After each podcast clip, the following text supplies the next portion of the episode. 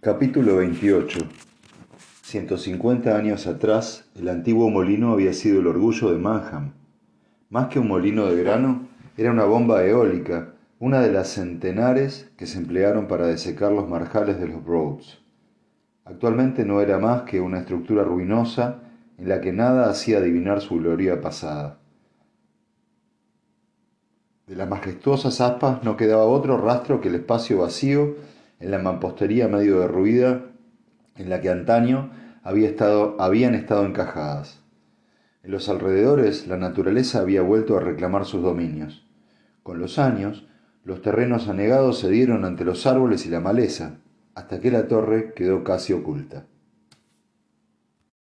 Oculta, pero no sin utilidad conseguí hacer una reconstrucción de lo sucedido a partir de lo, de lo que Mackenzie me relató posteriormente. El plan consistía en irrumpir a la vez en el molino, en la casa de los Brenner y en el caserón donde vivía Dale Brenner. La intención era atrapar a ambos sin que ninguno de ellos o de los familiares tuviera tiempo de avisar al otro.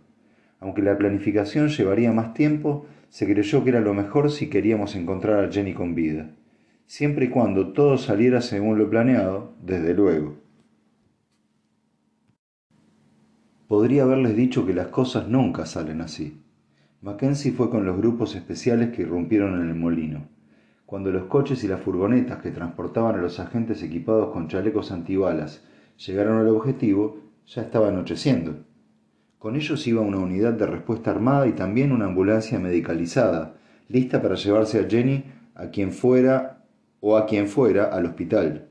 Dado que el único acceso al molino era por una pista estrecha y llena de maleza, decidieron aparecer en el linde del bosque y recorrer el último trecho a pie.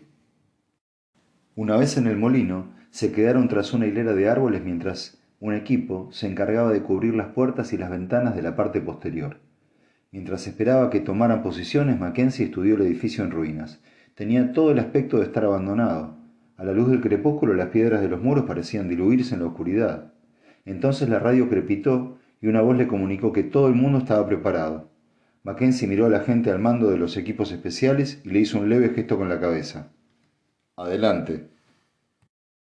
En ese momento no se me informó nada de todo eso.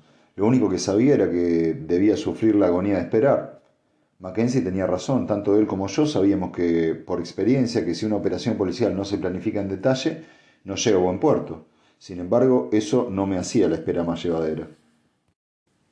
Al fin había aceptado quedarme en el furgón policial, pero era evidente que no era bienvenido. Como de todos modos se me hacía insoportable la frustración de tener que esperar y adivinar el desarrollo del operativo por la expresión sombría de los presentes, volví al Land Rover y telefoné a Ben. Debía de estar impaciente por saber qué tal había ido todo. Mientras marcaba su número, las manos me temblaban. Oye, ¿y por qué no vienes y esperas conmigo? propuso. Así me ayudas a acabar el whisky. Es mejor que no te quedes solo. Le agradecí el interés, pero decliné la invitación. Lo último que necesitaba en esos momentos era alcohol. O compañía. Colgué y miré por el parabrisas. El cielo de Manham se había apagado hasta quedar de color cobrizo y empezaban a acumularse unas nubes aún más oscuras. El aire estaba impregnado de una promesa de lluvia. La ola de calor tocaba a su fin justo a tiempo, como tantas otras cosas. Sin pensarlo, salí del coche, decidido a hablar de nuevo con Mackenzie para persuadirlo de que me permitiera ir con ellos, pero me detuve antes de llegar al furgón. Sabía cuál sería la respuesta y que, Jenny, y que a Jenny no la beneficiaría una nueva injerencia. La solución se manifestó ante mí sin pensarlo. Tal vez no podía ir con ellos al molino, pero no podían prohibirme que aguardara en las proximidades. Para eso no necesitaba ni siquiera pedirle permiso a Mackenzie. Podía llevarme un poco de insulina y prepararme para cuando encontrara a Jenny. No era un gran plan, pero era mejor que esperar sentado. Ya había perdido a Cara y a Alice, no iba a quedarme de brazos cruzados mientras se decidía el destino de Jenny. En mi botiquín no disponía de insulina, pero guardábamos una dosis en el frigorífico de la consulta. Volví corriendo al coche y me dirigí a Bank House.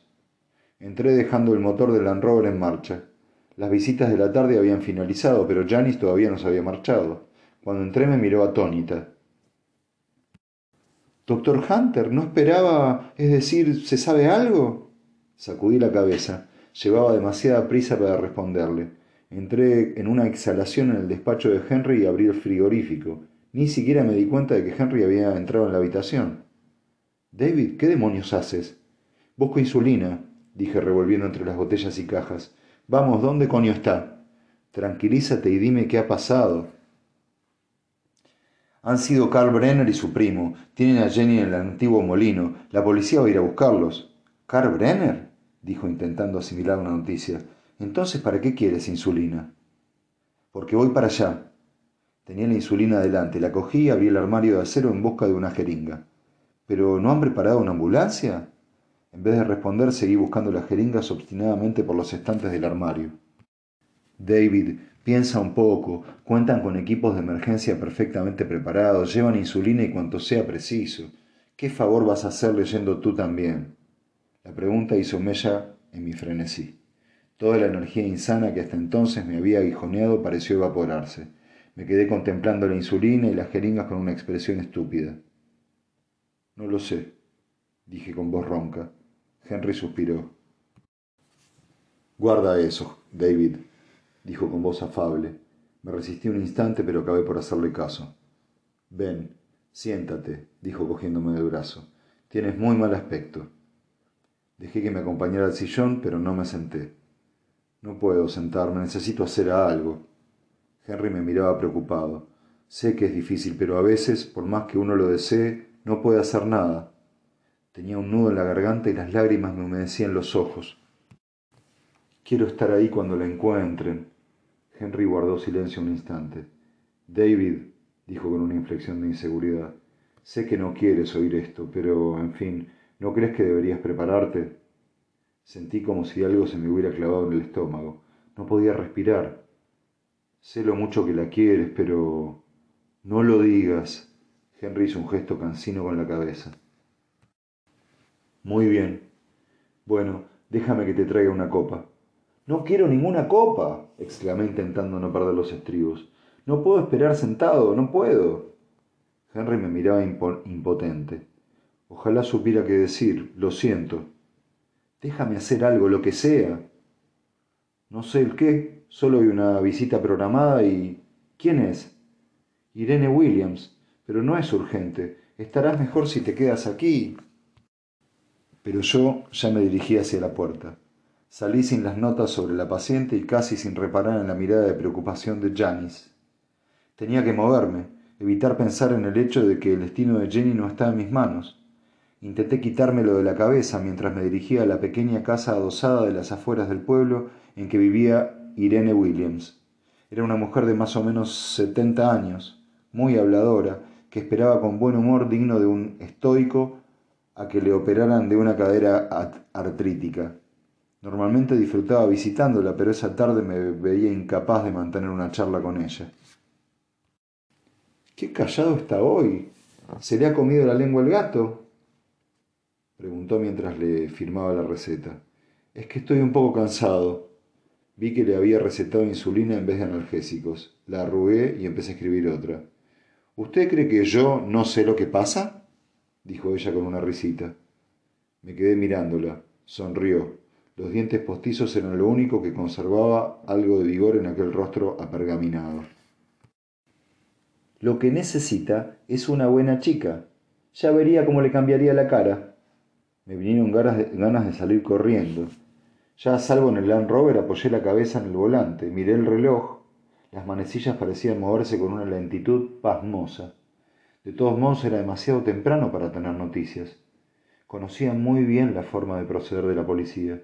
Lo más probable era que todavía estuvieran hablando, dando instrucciones a los equipos especiales y ultimando el plan. Aún así, comprobé el móvil. La intensidad de la señal subía y bajaba, pero en cualquier caso había suficiente cobertura para recibir llamadas o mensajes. Nada. Miré hacia el pueblo a través del parabrisas. Me asombró lo mucho que odiaba Manham en ese momento. Odiaba sus casas de piedra y su paisaje llano y pantanoso. Odiaba la desconfianza y el resentimiento que destilaba el carácter de sus habitantes. Odiaba a ese homicida pervertido que había conseguido pasar inadvertido hasta dar rienda suelta a su demencia. Por encima de todo, Odiaba el hecho de que ese pueblo me hubiera hecho conocer a Jenny para arrebatármela. ¿Ves esto? Pues así es como podría haber sido nuestra vida. Aquel sentimiento malsano se diluyó con la misma rapidez que había aflorado. Cuando puse en marcha el coche, unas nubes negras oscurecían el cielo como una magulladura en expansión. No podía hacer otra cosa sino volver, sentarme y esperar esa llamada telefónica que tanto temía.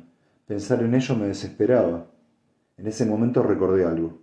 Por la mañana, al ir a ver a Scarsdale a la iglesia, Tom Mason me había comentado lo de las molestias de la espalda de su padre. Era un problema crónico, el precio de pasarse la vida encorvado sobre los parterres. Si iba a visitarlo, mataría unos minutos y me distraería hasta tener noticias de Mackenzie. Entre aliviado y desesperado, Di media vuelta con el coche y me dirigí a casa de los Mason. El viejo George y su nieto vivían cerca del bosque, a orillas del lago, en la que antaño fuera la casa del guarda de Manham Hall. Los miembros de la familia llevaban generaciones trabajando en la jardinería. El propio George había trabajado de joven en Manham Hall, hasta que la mansión fue derribada después de la guerra. Actualmente no quedaba más que la casa del guarda, y unos cuantos acres de tierras de cultivo que todavía resistían el avance del bosque. Desde el patio de la casa donde había aparcado podía verse el resplandor plomizo del lago entre los árboles. Me acerqué para llamar a la puerta, decorada con un panel de cristal esmerilado que tembló bajo los golpes de mi mano. Al no obtener respuesta volví a llamar. Mientras esperaba, oí un trueno que hizo vibrar el aire. Miré al cielo y me sorprendí de lo rápido que había declinado la luz. Las nubes de tormenta que se arremolinaban sobre el pueblo habían hecho que el día tocara su fin antes de hora. En poco tiempo oscurecería del todo. Tardé un poco en reparar que no se veían luces en la casa. De haber alguien habrían estado encendidas. Allí vivían solo ellos dos, ya que los padres de Tom habían muerto cuando él era pequeño. Quizá, a última hora, George se hubiera recuperado y hubiera ido a trabajar. Di media vuelta en dirección al Land Rover, pero a los pocos pasos me detuve. Me sentía inquieto, como si estuviera pasando algo por alto. El aire traía un silencio fantasmal. La calma, previa, la calma previa a la tormenta. Eché una ojeada al patio, convencido de que cualquier cosa iba a suceder de un momento al otro, pero no vi nada. Noté algo en el brazo y di un respingo. Me había caído encima una gruesa gota de lluvia. Poco después, los relámpagos iluminaron el cielo. Por un instante todo quedó teñido de un blanco deslumbrante. Durante el pesado silencio que siguió percibí más con la intuición que con el oído, un sonido. Al momento quedó ahogado por la violenta descarga de un trueno, pero estaba seguro de que no había sido mi imaginación. Un zumbido grave, casi subliminal, que me resultaba demasiado familiar. Moscas. Mientras la sospecha empezaba a nacer en mí, a varios kilómetros de distancia, Mackenzie observaba con semblante adusto unas pilas de jaulas llenas de aves y animales atemorizados. Un sargento se acercó y con voz entrecortada le dijo lo que ya sabía. Hemos mirado en todas partes. Aquí no hay nadie.